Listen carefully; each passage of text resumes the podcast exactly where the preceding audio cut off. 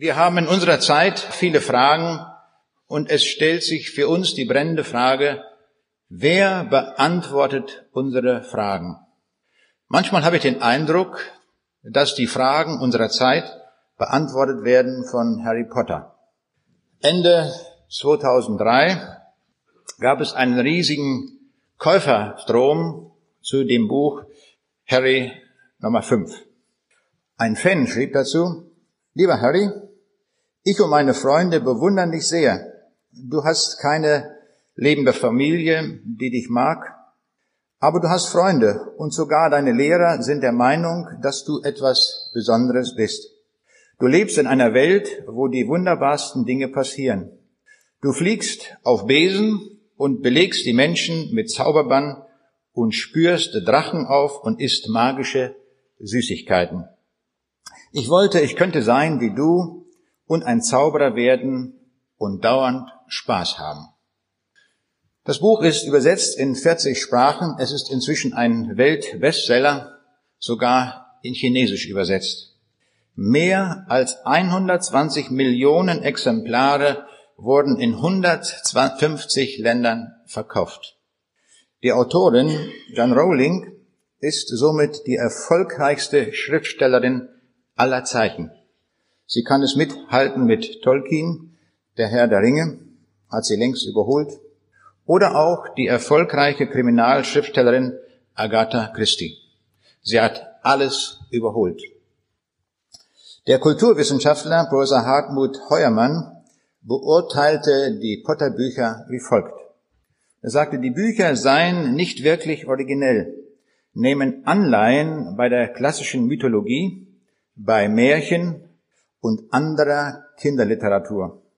Potter sei ein Plädoyer für den Konsum von Drogen, weil er Zaubertränke schlucke. Auch pädagogisch sei er nicht wertvoll, betreibe Weltflucht. Er spreche der schwarzen Magie das Wort und verführe möglicherweise zu okkulten Handlungen.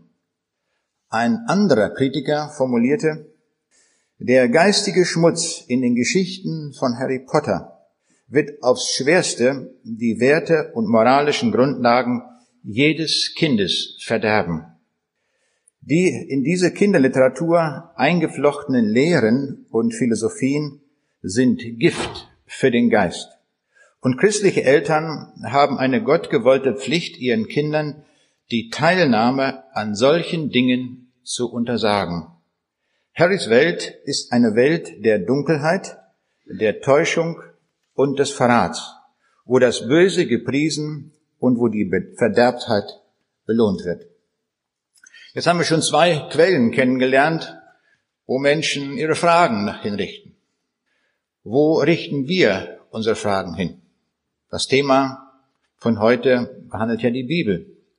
Wie ist das mit der Bibel? Ich las neulich eine Statistik, dass nur noch 17 Prozent der Pastoren in unserem Lande an die Auferstehung glauben und damit natürlich auch nicht mehr der Bibel glauben. Also wenn die Theologen schon sagen, die Bibel stimmt nicht, was sollen wir denn sagen? Was gilt denn dann noch? Da stellt sich doch die Frage für uns, kann man dann an einem solchen Buch noch festhalten, wenn die Fachleute, die eigentlich etwas dazu sagen sollten, das völlig in den Wind schreiben? Wir merken schon, wir stehen vor einem großen Problem. Aber diesem Problem wollen wir uns stellen.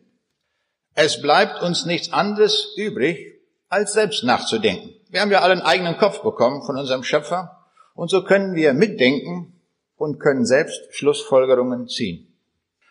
Wenn ich die Bibel lese, stelle ich erstmal fest, die Bibel ist ein ausgezeichnetes wissenschaftliches Buch. Sie tut nämlich das, was in jeder Wissenschaft nötig ist, zunächst einmal eine Definition zu geben. Bei den Politikern ist das unüblich und auch bei den Philosophen. Die Politiker operieren mit Begriffen wie Gerechtigkeit und Friede, aber keiner definiert, was das wirklich ist. Und so bleibt alles schwammig, was gesagt wird. Und das soll ja wohl auch so sein. Es soll ja auch beliebig schwammig werden, damit man hinterher nicht irgendwo einen Zugriff haben kann. Bei der Bibel fällt mir zunächst einmal auf, sie ist völlig anders strukturiert. Sie definiert präzise. Da ist vom Glauben die Rede, aber die Bibel definiert, was Glaube ist. In Hebräer 11, Vers 1 lesen wir, es ist aber der Glaube eine feste Zuversicht auf das, was man hofft und ein Nichtzweifeln an dem, was man sieht. Klare Definition. Jetzt wissen wir, was Glaube ist. Ich hörte neulich einen Vortrag, da sagte jemand, und das war eine Predigt, die Liebe Gottes ist nicht definiert. Wir wissen nicht, was das ist. Jeder muss die Liebe Gottes mit seinem Leben selbst definieren. Dann habe ich darüber nachgedacht, stimmt das wirklich? Ich kam zu einem ganz anderen Ergebnis, nämlich in Johannes 15, Vers 13, da definiert der Jesus, was Liebe ist. Er sagt, niemand hat größere Liebe als die, dass er sein Leben lässt für seine Freunde. Und eine weitere wichtige Definition ist in Johannes, 1. Johannes 4, Vers 8, Gott ist die Liebe. Und zu dieser Liebe Gottes gibt es etwas ganz Besonderes noch. Und das finden wir im Hohelied, Kapitel 8, Vers 6. Und da steht, denn die Liebe ist stark wie der Tod und ihr Eifer ist fest wie die Hölle. Ihre Glut ist feurig und eine Flamme des Herrn. Das ist eine sehr steile Aussage, die Gott hier trifft, dass seine Liebe stark ist wie der Tod. Das erinnert mich an Naturgesetze. Naturgesetze sind Gesetze, die der Schöpfer gefügt hat und die kippen nie um. Da kann man machen, was man will. Die stehen fest. Alle möglichen Leute, die versucht haben, ein Perpetuum mobile zu bauen, mussten feststellen, dass Naturgesetze durch kein Beispiel widerlegt werden können. Das gibt es nicht. Man kann bauen und konstruieren, solange man will. Nie wird man eine Maschine bauen können, die von alleine läuft, ohne Zufuhr von Energie. Weil es ein Naturgesetz gibt, das sagt Nein. Und in dieser scharfen Formulierung steht hier in der Bibel etwas von der Liebe Gottes. Die Liebe Gottes ist stark wie der Tod. Nun, das wird nicht theoretisch gesagt, sondern diese Liebe Gottes kommt auf den Prüfschein. Sie wird geprüft. Wo wurde die Liebe Gottes am allerstärksten geprüft? Es war am Kreuz. Als Jesus am Kreuz war, da lesen wir Lukas 23, Vers 35, das war so ein Versuch, die Liebe Gottes zu widerlegen. Und da heißt es, auch die Obersten spotteten und sprachen, er hat anderen geholfen, er helfe sich selber. Ist er der Christus, der Auserwählte Gottes? Also dann steig runter vom Kreuz, zeig uns mal, dass du der Schöpfer bist, dass du der Christus bist, zeig das mal. Er blieb am Kreuz. Er hätte runtersteigen können. Es gab noch einen zweiten Anlauf, die Liebe Gottes zu widerlegen, und den finden wir in Lukas 23, Vers 39. Da heißt es, aber der Übeltäter einer, die da gehängt waren, lästerte und sprach, bist du nicht der Christus? Hilf dir selbst und uns. Dann können wir wieder mit unseren Verbrechen weitermachen, dann sind wir wieder frei, dann stimmt die Welt wieder für uns. Aber hier steht ja, die Liebe Gottes ist stark wie der Tod. Das heißt, der Tod ist für die Liebe Gottes kein Hinderungsgrund. Und darum ging der Jesus durch den Tod. Wir wären alle verloren, wenn er nicht durch den Tod gegangen wäre. So hielt er durch und hat damit gezeigt, die Naturgesetzlichkeit des Wortes Gottes, nämlich seine, dass seine Liebe nicht zu widerlegen ist durch nichts. Das heißt, die Liebe Gottes hat gezeigt, dass sie alles durchhält, sogar bis zum Tod. Das Motiv, in den Tod zu gehen, war einzig Liebe. Wir in Johannes 3, Vers 16 auch lesen.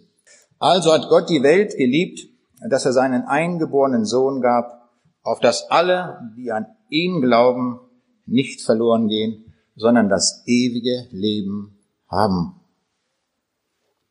Wir sehen daran, die Liebe Gottes ist unwiderlegbar. Sie steht fest.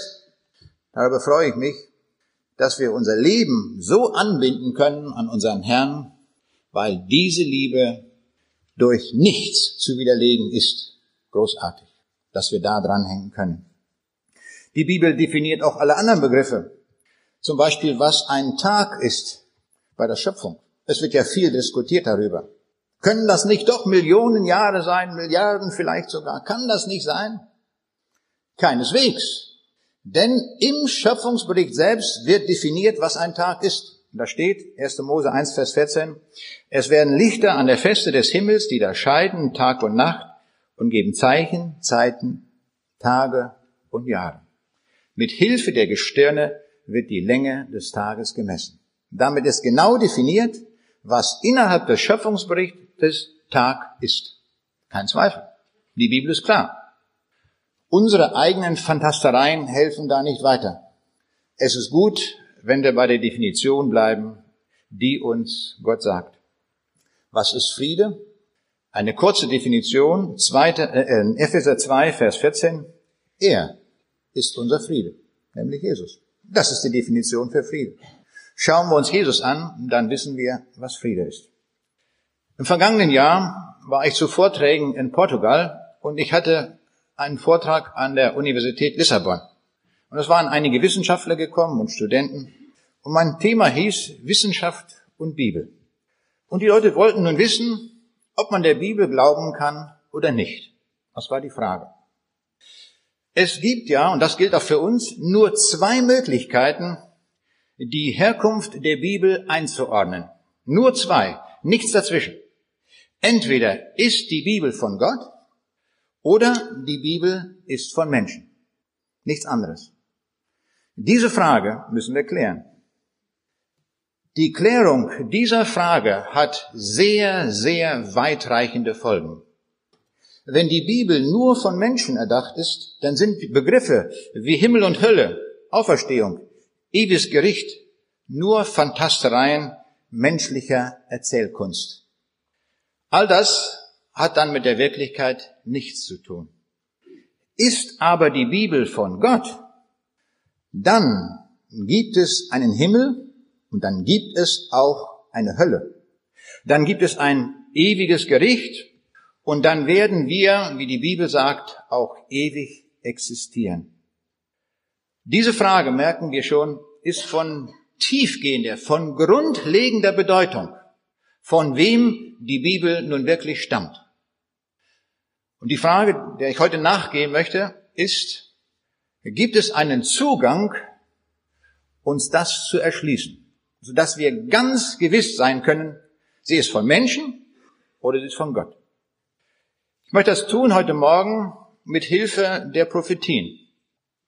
Die Bibel ist das einzige Buch in der ganzen Weltgeschichte, wo wir Prophetien finden, die sich wortwörtlich so erfüllt haben, wie es dort steht. Das ist das Markenzeichen der Bibel. Ich möchte uns ein Beispiel der Prophetie nennen. Beachten Sie bitte, das ist nur ein Beispiel. Es gibt viele, andere, ich werde die Zahl später nennen. Die ursprüngliche Stadtmauer von Jerusalem hatte zwölf Tore. 70 nach Christus wurden die Mauern der Stadt zerstört. Und dann lag alles wüst danieder. Dann kam der türkische Herrscher Suleiman der Prächtige, Prächtige und er ließ, ließ die Stadtmauern aufbauen. Das war in den Jahren 1500 41 und danach. Seitdem haben wir sieben Tore und dann kam noch eines dazu, 1885, das neue Tor. Wer nach Jerusalem kommt, dem fällt auf, alle Tore sind geöffnet, nur eines nicht, das goldene Tor. Merkwürdig. Ein Tor ist verschlossen. Warum das? Gibt es darauf eine Antwort? Ja, diese Antwort gibt es. Und die steht beim Propheten Hesekiel. Da steht, warum dieses goldene Tor geschlossen ist. Hören wir auf diesen Text. Hierauf führte er mich zurück in Richtung nach dem äußeren, gen Osten gerichteten Tor des Heiligtums, das aber verschlossen war.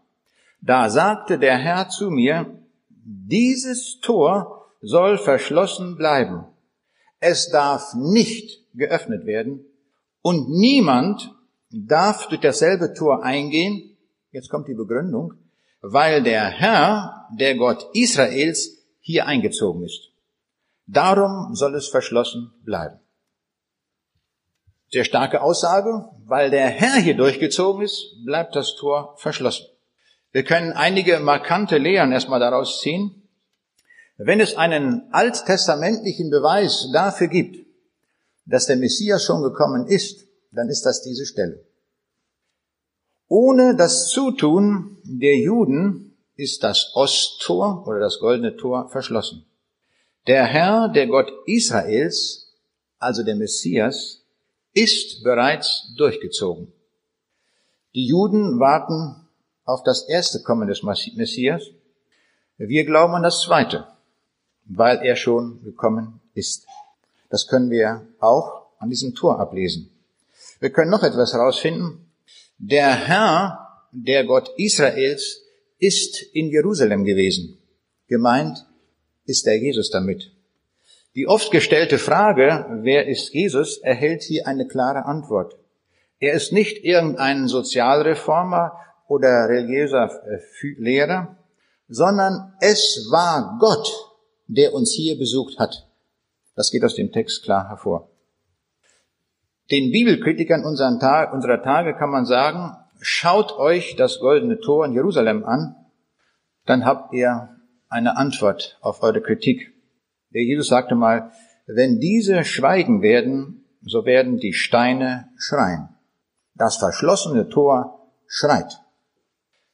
Bemerkenswert ist jetzt, wie dieses Tor verschlossen wurde. Suleiman der Prächtige war Türke und Moslem. Und er hatte gehört, dass der Messias auf dem Ölberg kommen werde. Nun, als Moslem lehnt er das ab. Dann hat er gesagt, was werden wir tun?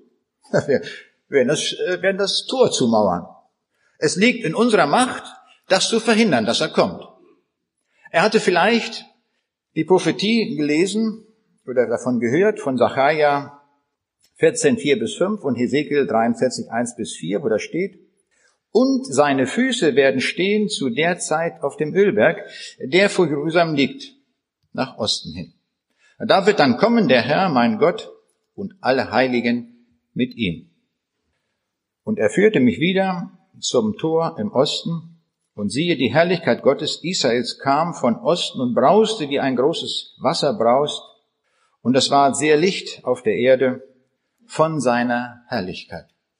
Hier ist die Rede von der Wiederkunft Jesu, von seinem zweiten Kommen. Das hat er verwechselt. Konnte er nicht wissen. Hat die Bibel nicht genau gekannt. Und so hat er gedacht, wir werden das Tor zumauern und damit wird kein Messias mehr nach Jerusalem kommen. Wir sehen also, einer, der überhaupt kein Interesse hatte, die Bibel zu erfüllen, eine Prophetie zu erfüllen, der tut das. So macht das Gott manchmal. Stau nicht drüber. Benutzt ganz andere Leute, damit die Prophetie, die gesagt ist, genau so sich erfüllt, wie Gott das wollte. Das war eine einzige Prophetie, von der wir sehen, wie sie sich erfüllt hat in Raum und Zeit. Wie viele Prophetien gibt es in der Bibel, die sich erfüllt haben? Das sind 3268 Verse. Eine gewaltige Zahl. So viele Prophetien haben sich bereits erfüllt. Jetzt habe ich den Leuten dort, den Wissenschaftlern in Lissabon gesagt, ich sage, von wie viel Gewissheit muss ich ihnen geben, damit sie glauben, dass es nicht durch Zufall, sondern hier steht etwas anders dahinter. Da habe ich zum Beispiel gemacht. Ich habe gesagt, stellen Sie sich vor, hier vor mir, da steht ein Glas Wasser. So stellen Sie sich vor, in diesem Glas Wasser, das wäre voll gefüllt mit Ameisen. Alles schwarze Ameisen nur eine rote dabei. Wenn Sie jetzt hineingreifen mit verbundenen Augen und greifen dort hinein, wie groß ist die Wahrscheinlichkeit, gerade die eine rote Ameise, die darin gemischt ist, zu treffen? Wenn Sie dieses Vertrauen hätten zur Bibel, dass das auch so treffsicher ist, würden Sie dann glauben. Na, meinten Sie, nein, das noch nicht. Oh, ich sage, dann biete ich Ihnen noch mehr an. Ich sage, stellen Sie sich vor, wir decken ganz Portugal mit Ameisen zu. Und zwar nicht so ein paar, sondern so richtig fünf Meter hoch. Fünf Meter Ameisen über ganz Portugal. Und da ist irgendwo die rote Ameise. Und jetzt greifen Sie mit verbundenen Augen rein, haben genau die rote. Wenn Sie diese Treffsicherheit haben, würden Sie dann der Bibel glauben. Und da meldete sich ein Wissenschaftler und sagte, na ja, also dann, um ganz sicher zu sein, ich würde sagen, die ganze Erde bedeckt, aber dann mit einer 10 Meter Schicht. ich denke, meine Güte, der schlägt aber voll zu. Ich sag, prima, das ist eine Antwort. Das ist eine Klarheit. Also halten wir fest, 10 Meter über die ganze Erde, auch die Ozeane, auch die Ozeane, alle Berge, alles, einschließlich Portugal, alles drin. Deutschland, USA, die ganze Welt. Zehn Meter Ameisen. Da ist irgendwo die eine rote. Jetzt greifen sie zu und sie erwischen genau die rote. Kann man das vergleichen mit der Gewissheit der Bibel? So, jetzt fangen wir an. Das müssen wir nachrechnen. Das kann man nicht einfach nur so sagen. Ich bin so froh, dass wir Mathematik haben und ich freue mich, wenn ich so in die Gesichter hier sehe, die sind alle noch so richtig frisch durch die Musik sind wir richtig, alle richtig wach geworden.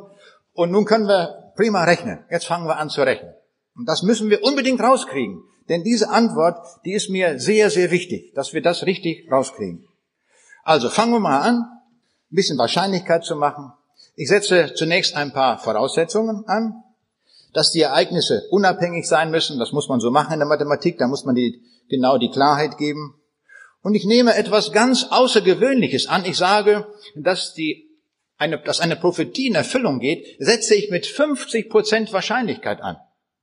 Das bedeutet also, wenn das goldene Tor, wenn dieses Tor immer verschlossen bleibt und nie aufgemacht wird, dass ich da eine Wahrscheinlichkeit von 50-50 ansetze. Wir merken, ich habe mathematisch wahnsinnig übertrieben. Das hat eine Wahrscheinlichkeit, wenn man es mal mathematisch oder so überlegen würde, vielleicht von eins zu einer Milliarde, vielleicht eins zu einer Billion. Dass so etwas, dass man so etwas voraussagen kann, dass ein bestimmtes Tor, sogar das Osttor, verschlossen wird. Das ist schon, muss ich ganz klein ansehen. Ich mache aber ganz groß, ich sage 50-50. Also Grundwahrscheinlichkeit 50 Prozent. Jetzt nehmen wir einmal an, in der ganzen Bibel würden nur, würde nur eine einzige Prophetie stehen. Und mit diesem Ansatz 50 Prozent wäre die Wahrscheinlichkeit, jetzt mache ich eine Analogie wieder mit meinen Ameisen. Das würde bedeuten, wie viele Ameisen brauche ich hier in diesem Modell? Nun zwei. Eine rote und eine schwarze. Ne? Wenn die Bibel nur eine Prophetie hat. Also verbundene Augen, ich greife eine rein, jetzt muss ich natürlich die rote treffen. Wahrscheinlichkeit 50 Prozent, haben wir ja gesagt. So geht das. So, jetzt geht das weiter, wenn ich jetzt, sagen wir mal, zehn Ameisen habe, dann sind neun schwarz, eine rot. Die Wahrscheinlichkeit ist dann ein Zehntel. Wenn ich 100 Ameisen habe, also 99 schwarze Ameisen, eine rote, dann ist die Wahrscheinlichkeit, die eine rote zu kriegen, ein Hundertstel.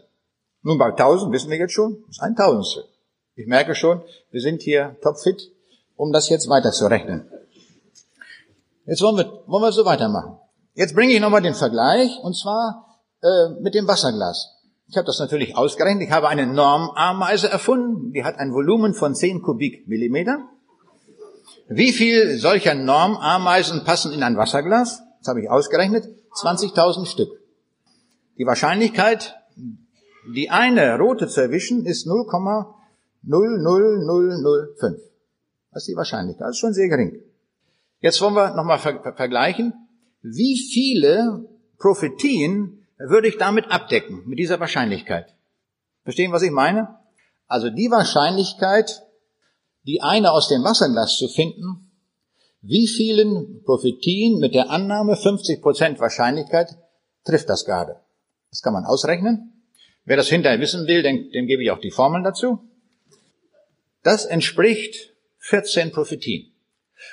Also anders ausgedrückt, wenn die Bibel 14 Prophetien nur enthielte, dann könnte ich das gleichsetzen mit einem Wasserglas voller Ameisen, wo eine Ameise drin ist, unter den 20.000, die rot ist. Und dass ich die sofort treffen muss, das entspricht der Wahrscheinlichkeit, dass bei 50 Prozent Wahrscheinlichkeit für jede Prophetie gerade die 14 sich erfüllen. Na prima, jetzt sind wir schon ganz weit. Wir haben schon ganz viel erkannt. Jetzt mache ich einfach weiter. Ich will ja wissen, wie viel Ameisen ich brauche. Wir haben alle schon erkannt, je mehr Ameisen Je größer mein Ameisenhaufen wird, umso kleiner wird die Wahrscheinlichkeit, natürlich die rote zu finden, ist doch klar. Wenn ich zwei Wassergläser habe, ist das schon viel schwieriger, die eine zu finden. Bei drei noch mehr. Ich habe gerade gestern fiel mir das noch ein, unsere Badewanne einmal gemessen. Und da habe ich wieder meine Normameise da reingesetzt und habe festgestellt, dass in unsere Badewanne, das gilt natürlich nur für unsere Badewanne zu Hause, dass ich da 36 Millionen Ameisen unterkriege. Und zwar 36 Millionen schwarze und eine rote. Jetzt die Frage der Wahrscheinlichkeit. Wie groß ist die Wahrscheinlichkeit, dass ich jetzt gerade irgendwo reingreife in den Haufen und meine rote Ameise erwische? Nun, die Wahrscheinlichkeit ist 2,8 mal 10 hoch minus 10. Nein, 2,8 mal 10 hoch minus 8. So, ich eben vertan. Also eine sehr geringe Wahrscheinlichkeit. Jetzt muss ich dazu sagen, bei 3268 Prophetien, wie die Bibel sie hat, habe ich natürlich die Wahrscheinlichkeit auch ausgerechnet, dass sich das zufällig erfüllt. Und diese Wahrscheinlichkeit, die müssen wir uns merken, die müssen wir uns, die dürfen wir nie wieder vergessen, weil das ganz grundlegend ist. Diese Wahrscheinlichkeit ist 1,7 mal 10 hoch minus 984. Also das ist eine unvorstellbar kleine Zahl. Und jetzt nähere ich mich immer dieser Zahl. Ja, ich will jetzt ein Modell finden, wo meine Arm, das Ameisen herausgreifen gerade diese Wahrscheinlichkeit hat. Ich, ich habe einfach die Frage, wie viele Ameisen brauche ich eigentlich? Und wir haben schon gemerkt, die Badewanne reicht nicht aus. Mit der Badewanne würde ich gerade 24 Prophetien abdecken. Alles zu wenig. Also muss ich mehr machen. Ganz Portugal habe ich schon gesagt, mit einer 5 Meter Schicht entspricht der Wahrscheinlichkeit 2 mal 10 hoch minus 20. In der Physik gilt Folgendes. Wenn irgendein Vorgang in der Physik, in der Physik die Wahrscheinlichkeit 10 hoch minus 20 hat, dann sagen wir, das ist ein unrealistischer Vorgang. Den gibt es in Wirklichkeit gar nicht. Also von da an sagt man, es ist ein unmöglicher Vorgang. Kann nicht in der Wirklichkeit passieren. Damit würden wir aber mit den Ameisen über Portugal 65 Prophetien abdecken. Aber wir sehen, wir sind noch weit weg von 3268. Was muss ich machen? Nun, jetzt komme ich zu meiner Schicht, wie der Wissenschaftler vorgeschlagen hat, 10 Meter Schicht über die ganze Erde. Kann man ausrechnen, nicht wahr? Kommt raus, 2 mal 10 noch minus 24. Und damit decke ich gerade 78 Prophetien ab. Also, wir merken schon, mit den Ameisen komme ich nicht groß weiter ich muss etwas anderes tun. Und ich habe auch eine gute Idee gehabt. Wir haben auf der Erde den Baikalsee in Russland. Das ist der größte, größte Süßwasservorrat auf der Erde. Dieser Baikalsee sollte man übrigens auch wissen, was äh, das übersetzt heißt. Das heißt erhabenste Schöpfung der Natur. Haben die Leute gut sich überlegt. Baikal. Er enthält ein Fünftel der gesamten Süßwasserreserven auf der ganzen Erde. Und dieser See, das ist so merkwürdig, hat eine Tiefe von 1637 Metern. Also ein gewaltiges, eine gewaltige Tiefe. Und der hat natürlich ganz viel Wasser. Das ist sehr viel Wasser. Und jetzt sage ich Folgendes. Ich nehme jetzt nicht mehr Ameisen, jetzt nehme ich Moleküle. Und die sind ja unvorstellbar klein. Wir wissen ja, ein Mol, das sind schon 6,022 mal 10 hoch 23 Moleküle. Also da, da kommen wir jetzt sicher gut weiter. Und so habe ich gerechnet, mal festgestellt, wie das aussieht. Der Baikalsee hat eine Oberfläche von 31.500 Quadratkilometern. Das ist ungefähr drei Viertel so groß wie die Schweiz. Und dann so unvorstellbar tief. Nicht an allen Stellen, aber da ist eine Menge Wasser drin. Das können wir uns nicht vorstellen. Wenn wir das Wasser des Baikalsee über die ganze Erde verteilen würden, dann hätten wir eine Schicht von 20 Zentimetern Wasser. 20 Zentimeter Wasser über die ganze Erde verteilt. Das ist eine Menge. Aber Wasser, jetzt nicht Ameisen. Und jetzt nehmen wir die einzelnen Moleküle. Das sind übrigens 100.000 Kubikkilometer Wasser. So viel Wasser enthält der Baikalsee. Also ich habe jetzt Hoffnung, dass wir jetzt weiterkommen. Das wären 100.000 Milliarden Kubikmeter Wasser. Wir sind ja alles Techniker hier. Das können wir ja alles uns behalten, die Zahlen. So, jetzt äh, rechnen wir aus, wie viele Moleküle das sind. Das ist natürlich wichtig. Das kann man ausrechnen mit Hilfe der Avogadro-Zahl. Und dann kommt man auf eine bemerkenswerte Zahl. Das sind 33 mal 10 hoch 34 Moleküle Wasser im Baikalsee. Na, das ist eine Menge. So, wie groß ist die Wahrscheinlichkeit? Jetzt nehmen wir nicht an, die Ameise ist rot, jetzt nehmen wir an, ein Wassermolekül ist rot. Alle anderen, die sind, wie sie sonst sind. Und wir wollen durch Zufall die eine, das eine rote Wassermolekül finden. Wie groß ist die Wahrscheinlichkeit dafür? Drei mal zehn hoch minus 36. Reicht das? Na, immer noch nicht. Wir brauchen doch 10 hoch minus 964. Wir sind doch, wer weiß, wir sind viele, viele Zehnerpotenzen noch entfernt. Aber stellen wir uns einmal vor, das wollen wir uns mal auf der Zunge zergehen lassen. Wir sollten ein einziges Molekül aus dem Baikalsee herausgreifen mit Sicherheit, mit Gewissheit. Und sind damit immer noch weit weg von der Erfüllung, zufälligen Erfüllung der Prophetien der Bibel. Aber jetzt, äh, wir wollen es nicht aufgeben. Wir müssen es rauskriegen. Ich habe natürlich auch ausgerechnet, wie viele Prophetien wir mit den Molekülen des Baikalwassers abdecken könnten. Und das sind 171. Also wenn die Bibel 171 Prophetien enthielte und wir machen den Ansatz mit 50 Prozent Wahrscheinlichkeit, dass sie sich zufällig erfüllen, dann würde es gerade hinkommen, dass wir in Analogie das rote Wassermolekül aus dem Baikalsee sofort finden, mit verbundenen Augen. Das würde sich entsprechen. Aber 171, wir sind ja noch weit weg von 3268. So, jetzt machen wir einen ganz gewaltigen, einen kühnen Sprung und wir merken, alles, auch alles Irdische hilft uns nicht mehr weiter.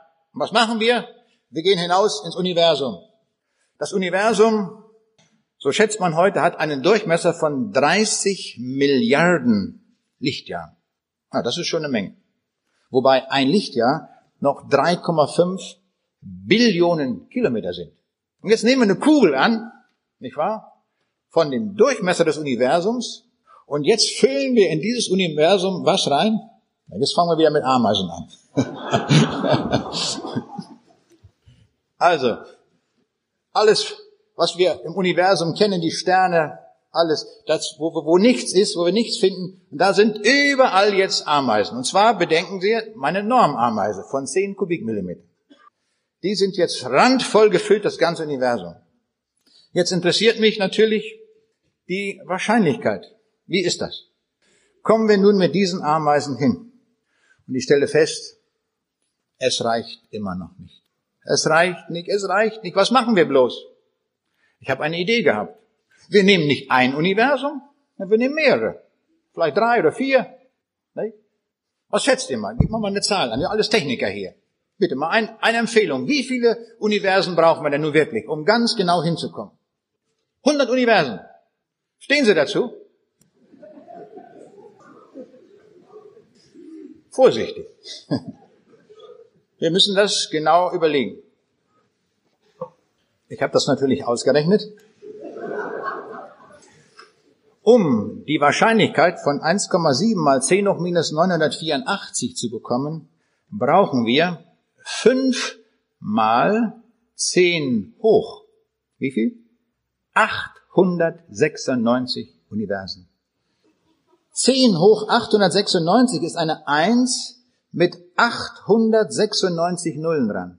So viele Universen und in irgendeinem dieser unvorstellbar großen Zahl von Universen, da befindet sich nun die eine rote Ameise. Und die sollen wir durch Zufall herausgreifen.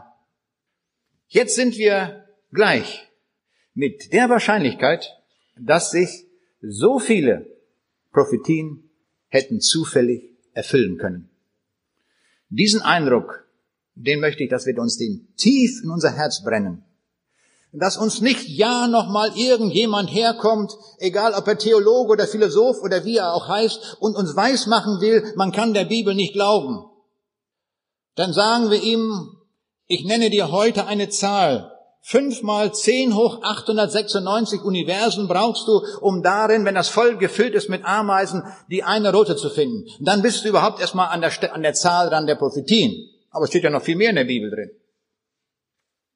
Ich freue mich, dass wir auch mal einen mathematischen Zugang zur Bibel finden und alle Kritik, die da kommt aus Menschenhand, einfach wegfegen, weil es alles Makulatur der Weltgeschichte ist, ist nichts wert, absolut nichts. Im Angesicht Gottes wird das einmal alles verworfen werden, was wir uns an Hirngespinsten ausgedacht haben, ob da die Bibel doch von irgendeinem ausgedacht ist oder sonst. Die Bibel ist von Gott autorisiert. Und zwar hundertprozentig. Es ist das einzige Buch der Weltgeschichte, wo es drei Autoren gibt, aber besondere. Der erste Autor ist Gott selbst. 2. Timotheus 3, Vers 16, alle Schrift von Gott eingegeben. Jetzt wissen wir es, alle. Nicht 20 Prozent oder so, alle. Alles eingegeben von Gott. Galater 1, Vers 12, da sagt Paulus, ich habe es von keinem Menschen empfangen, sondern durch eine Offenbarung Jesu Christi. Jesus ist mein Informationsgeber, nicht irgendjemand, der da rumläuft mit Titeln und Würden und was weiß ich alles, sondern der Jesus selbst. Er ist der Autor der Bibel. Und es gibt noch einen dritten Autor. Das ist gerade wichtig heute an Pfingsten. 2. Petrus 1, Vers 21, vom Heiligen Geist getrieben haben Menschen im Namen Gottes geredet. Jetzt haben wir die drei Autoren zusammen. Gott ist so großartig, dass er sagt, ich vertraue das Menschen an, die mich lieben, die mich schätzen. Denen sage ich das. Und die sollen das aufschreiben. Muss ich gar nicht selber schreiben. Von meinem Jesus haben wir nicht einen einzigen Satz selbst geschrieben. Er hat nur einmal in den Sand geschrieben. Und das wissen wir nicht, was er geschrieben hat. Er hat das alles treuen Menschen anbefohlen und sagt, schreib das auf. Und so haben wir die Bibel. Natürlich hat er darüber gewacht, dass hier auch nicht eine Nuance reinkommt, die falsch ist. Wir können der ganzen Bibel vertrauen, allem. Und zwar wegen der Autoren. Das hat nicht irgendeiner geschrieben. Aus diesem Grunde ist die Bibel auch von der ersten Auflage korrekt. Bei meinen Büchern muss ich ständig Korrekturen machen. Inzwischen sind neue wissenschaftliche Erkenntnisse gekommen. Inzwischen bin ich auch selber weitergekommen. In der nächsten Auflage ändere ich. Und wenn mir jemand sagt, aber Sie haben doch damals das geschrieben, dann sage ich, tut mir leid, habe ich nicht besser gewusst. Ich habe es versucht, so zu schreiben, ging nicht besser. Aber jetzt, wo ich es weiß, schreibe ich es besser. Bei der Bibel nie. Die Bibel ist auf Anhieb richtig geschrieben. Auf Anhieb wahr. Alles andere gemessen an der Bibel ist darum Makulatur. Eigentlich dürfte ich gar keinen Büchertisch empfehlen, weil es ja Makulatur ist im Vergleich zur Bibel. Und doch tun wir es und wir schreiben, wir bringen Bücher raus, wir predigen, weil Gott das so gefügt hat. Gott tut das so, er, er gibt das irgendwelchen Leuten, die an ihn glauben, vertraut das an und sagt, macht mal. Das finde ich gewaltig. Wenn ich so nachdenke über mich selbst, wer bin ich denn? Im letzten Kaff geboren, in Rheineck, in Ostpreußen. Gibt's gar nicht mehr. Ist vom Erdboden verschwunden. Und dann denke ich, und ich darf hier predigen, das gibt's doch gar nicht. Das kann ich mir nur erklären durch Gottes Güte und Gnade. Wer bin ich denn? Und das gilt für uns alle. Wenn wir dem Herrn Jesus folgen, sind wir unvorstellbar wertvoll. Der Wert eines jeden Einzelnen, den bemisst der Jesus damit, dass er sagt, ihr seid mehr wert als das ganze Universum. Was hilft es dem Menschen, wenn er die ganze Welt gewönne und nehme Schaden an seiner Seele? Aber an seinem Wort, da werden wir gesund. Es war für mich ein gewaltiges Ereignis, muss ich sagen, als ich nach meiner Bekehrung das Wort zum ersten Mal richtig verstanden hatte, dass Jesus gesagt hat in Johannes 14, Vers 6, ich bin der Weg, die Wahrheit und das Leben. Das ist der Einzige, der über diese Erde ging, der sagen konnte, ich bin die Wahrheit. Daran gemessen sind wir ja alle Lügner. Er ist die Wahrheit. Und wenn er sich zu allen Teilen des Alten Testaments bekannt hat, er, der die Wahrheit ist, na, dann muss es ja wohl stimmen. Dann muss ich ja nicht meinen kleinen Grips nehmen und sagen, ich muss das mal kontrollieren und mal prüfen. Wenn der Jesus das autorisiert hat, dann stimmt es.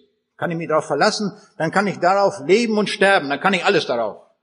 Dann kann ich meine ganze Existenz darauf gründen, dann habe ich's. Durch seine Gnade. Ich freue mich, dass es ein Buch gibt in dieser Welt, von dem man sagen kann, das ist wirklich alles wahr. Ohne Ausnahmen. Großartig. Hier können wir uns ankoppeln. Hier können wir mitgehen. Dieses Wort war das Schlüsselwort für mich, dass ich auch dem Schöpfungsbericht glauben konnte. In allem. Da muss man nicht anfangen zu fantasieren, ob die Tage nun anders zu sehen sind und was weiß ich alles. Es sind ja so furchtbar viele Ideen erfunden worden, gerade um den Schöpfungsbericht herum. Es ist doch so einfach, das zu lesen, wie es steht. Es ist doch autorisiert. Nicht von Goethe oder Nietzsche, sondern von dem Herrn Jesus. Eine höhere Autorität, ein besseres Autoritätssiegel können wir uns überhaupt nicht, überhaupt nicht vorstellen, als das, wenn das durch ihn, durch den Herrn Jesus selbst abgesegnet ist. Ich habe mich gefreut, als ich vor einiger Zeit davon hörte, ein Geschäftsmann war unterwegs in einem Hotel in Baden-Baden. Und dort lag im Hotel eine Bibel. Er schlägt sie auf und liest und liest. Und dann bezeugt er viel, viel später, ich habe nicht mehr aufgehört zu lesen in diesem Buch. Ich fand hier alles. Ich fand den Herrn Jesus und habe mich zu ihm bekehrt. Wenn wir heute in Deutschland Bibel-TV haben, ist der Grund dafür, dass ein Mann, ein Geschäftsmann, in einem Hotel eine Bibel gelesen hat. Von der Bibel fasziniert war und dass diese Bibel sein Leben von Grund auf verändert hat. Das ist es. Wenn uns in unserer Zeit überhaupt etwas verändern kann, dann nur die Bibel, nichts anderes. Aber das, was die Bibel und uns verändert durch den Herrn Jesus, hat Bestand. Und damit können wir einziehen in die Ewigkeit. Wir wollen uns Mut machen, gerade an einem solchen Tag, an diesem Jubiläumstag, dass wir uns binden, fest und fester an das Wort Gottes und sagen, hiervon lasse ich nichts ab. Es gibt keinen Grund. Das heißt nicht, dass ich jeden Satz verstehe. Das ist ja göttlich. Wie kann ich das verstehen? bin ja nur Mensch. Aber ich kann allem glauben. Und so hat es auch Paulus uns gesagt. Ein wunderbarer Satz, wo er sagt in Apostelgeschichte 24, 14, ich glaube allem, was geschrieben steht. Er glaubt allem. Und das möchte ich auch tun. Ich möchte allem glauben, was geschrieben steht, ohne Ausnahme. Und mit diesem Wort können wir hinausgehen in die Welt. Dieses Wort können wir allen Menschen bringen. Und wenn wir irgendeinem Menschen diese Botschaft der Bibel bringen, dann wissen wir ganz genau, diese Botschaft ist wahr. Wir bringen den Menschen das Beste, was es überhaupt gibt. Es ist nie in dieser Welt etwas Besseres gesagt worden als das, was in diesem Buch steht. Nie. Es gibt nichts Besseres. Das ist das Allerbeste. Und so können wir überall hinausgehen und diese Botschaft bringen. Und diese Botschaft, stellen wir fest, hat eine verändernde Wirkung. Das gehört auch zur Prüfung der Bibel, wenn Sie so wollen. Die Bibel verändert. Wir waren in Weißrussland gewesen. Ich hatte dort einen Vortrag. Da können wir gleich auch ein bisschen Bibelmathematik dran machen. Ein bisschen, wir sind ja jetzt inzwischen geübt in Wahrscheinlichkeitsrechnung. Das können wir gleich am Ende nochmal ausprobieren. Wir hatten einen Vortrag an einer Schule. Man hatte uns die Aula des äh, Gymnasiums gegeben und ich konnte dort einen Vortrag halten. Und der Direktor der Schule war auch dabei. Hat sich auch mit angehört. Und am Ende kommt er zu mir und sagt, sagen Sie mal, können Sie diesen Vortrag heute Nachmittag nochmal halten? Für die Lehrer. Äh, das ist wichtig, dass die das auch hören. Ist doch kein Problem. Wir haben nichts weiter vor. Äh, Sightseeing steht nicht auf dem Programm. Wir sind ja hergekommen, um hier etwas weiterzugeben, was wir glauben. Okay? Hatten wir Zeitpunkt ausgemacht und wir trafen uns dann in einem Klassenzimmer und ich hielt den Vortrag dann mit Folien noch einmal. Und am Ende des Vortrags, da fängt dieser Direktor an, Fragen zu stellen. Er stellt eine Frage nach der anderen. Ich merke, gucke, der denkt mit. Ganz zentrale Frage. Also sagen Sie mal nochmal, was ist der Unterschied zwischen Judentum, Christentum und den vielen Religionen? Erklären Sie das doch mal. Wie ist dies? Kann man der Bibel glauben? Der hatte Fragen über Fragen. Wunderbar. Irgendwann haben wir das dann doch abgebrochen. Und wie das so üblich ist, dort in Russland, große Gastfreundschaft, da lädt er uns ein in sein Direktorenzimmer zu kommen. Naja, wir gehen mit.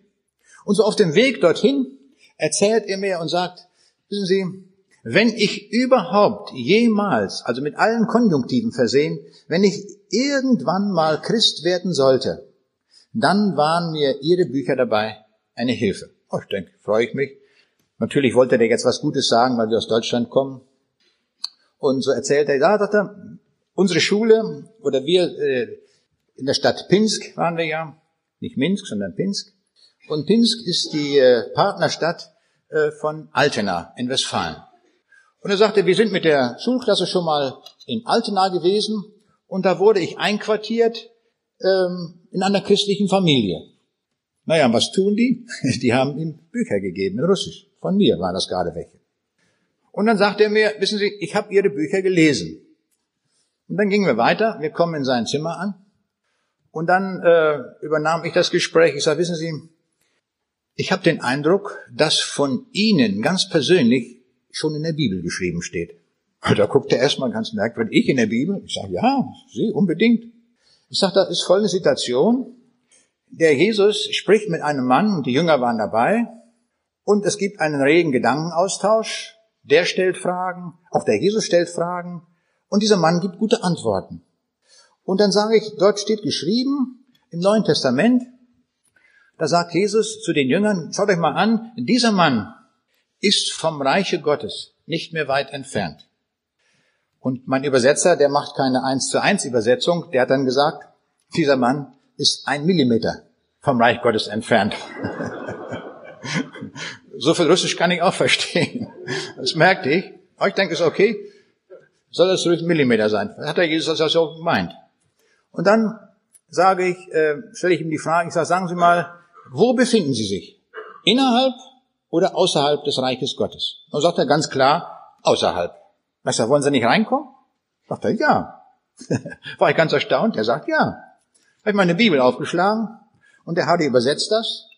Alles Wort für Wort.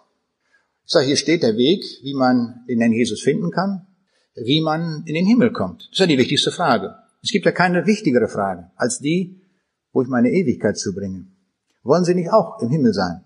Ja, will ich. Dann haben wir gebetet, haben das festgemacht und dieser Mann hat sich in seinem Direktorenzimmer zu Jesus bekehrt. Wir waren voller Freude, dass wir das da an der Schule erlebt haben. Und dann gibt er mir beim Verabschieden noch, er sagte, ich gebe Ihnen noch mal eine Telefonnummer mit. Äh, rufen Sie doch einmal an, wenn Sie in Deutschland sind bei den Gastgebern, wo ich einquartiert war, und bestellen Sie doch mal denen einen schönen Gruß. Das mache ich gerne. Ich rufe da an, in Altena, und ich sage hier, der Viktor, der Direktor von der Schule, wir haben ihn da kennengelernt in Weißrussland, wir waren dort zu Einsätzen, und der hat sich da bekehrt. sagt die Frau, das ist unmöglich. Wissen Sie, wer das war? Wer das ist? Ich sage, Direktor von der Schule. Ja, sagt sie, noch viel mehr. Das war der Mann, der in Pinsk den Kommunismus eingeführt hat. Das war ein Erzkommunist. Der hat das Ganze im Griff gehabt und hat das vorangetrieben, damit der Kommunismus dort Fuß fasst. Das kann ich nicht glauben, dass er sich bekehrt hat. Doch, sage ich, unter Zeugen, der hat sich bekehrt, wirklich. Da sagt sie, was haben wir für diesen Mann gebetet? Und wie viel Widerstand hat dieser Mann geleistet? Aber es war nicht vergeblich. Sie haben ihm Bücher mitgegeben und auch eine Bibel mitgegeben. Der hat gelesen, das hat gearbeitet und jetzt wurde es reif. Und jetzt mache ich noch einmal Wahrscheinlichkeitsrechnung mit uns. Es war bei unserer Reise nicht geplant, dass wir nach Pinsk gingen. Wir waren in Brest, wir waren in Minsk und Kobrin. Das waren die Städte, wo wir vorgesehen waren. Aber als wir dort waren, da sagte uns einer der leitenden Brüder, in Pinsk hat man den Wunsch geäußert, ob wir nicht auch noch nach Pinsk kommen können. Das ist kein Problem, wenn wir das einordnen, dann fahren wir da auch noch hin. Wenn ihr uns dahin bringt, keine Frage. Da sind wir dorthin gegangen. Es gibt viele Schulen in der Stadt Pinsk. Wir kamen gerade an diese Schule, wo Viktor Direktor ist. Und dieser Mann, dieser Viktor, der war in Deutschland, und dieser Mann war konfrontiert mit den Büchern von mir, die er gelesen hat. Und jetzt kommt der Mann persönlich dorthin. Wie groß ist die Wahrscheinlichkeit, dass das alles zutrifft? Also ich kann es nicht ausrechnen. Meine Mathematik reicht nicht aus. Das ist Gottes Mathematik. Aber wir sehen, wie Gott führt. Das ist sein Handeln in unserer Zeit, im 21. Jahrhundert. Und so dürfen wir uns darauf verlassen, dass wir einen Herrn haben, der stets mit uns geht. Es ist großartig, diesen Herrn zu haben, ihm zu folgen und sein Wort zu verbreiten. Ich freue mich, dass wir in diesem Punkt uns eins sind. Wir haben das Beste zu verbreiten, was wir haben. Wir wollen unserem Herrn danken, dass wir die Wahrheit in der Hand haben, wenn wir sein Wort haben.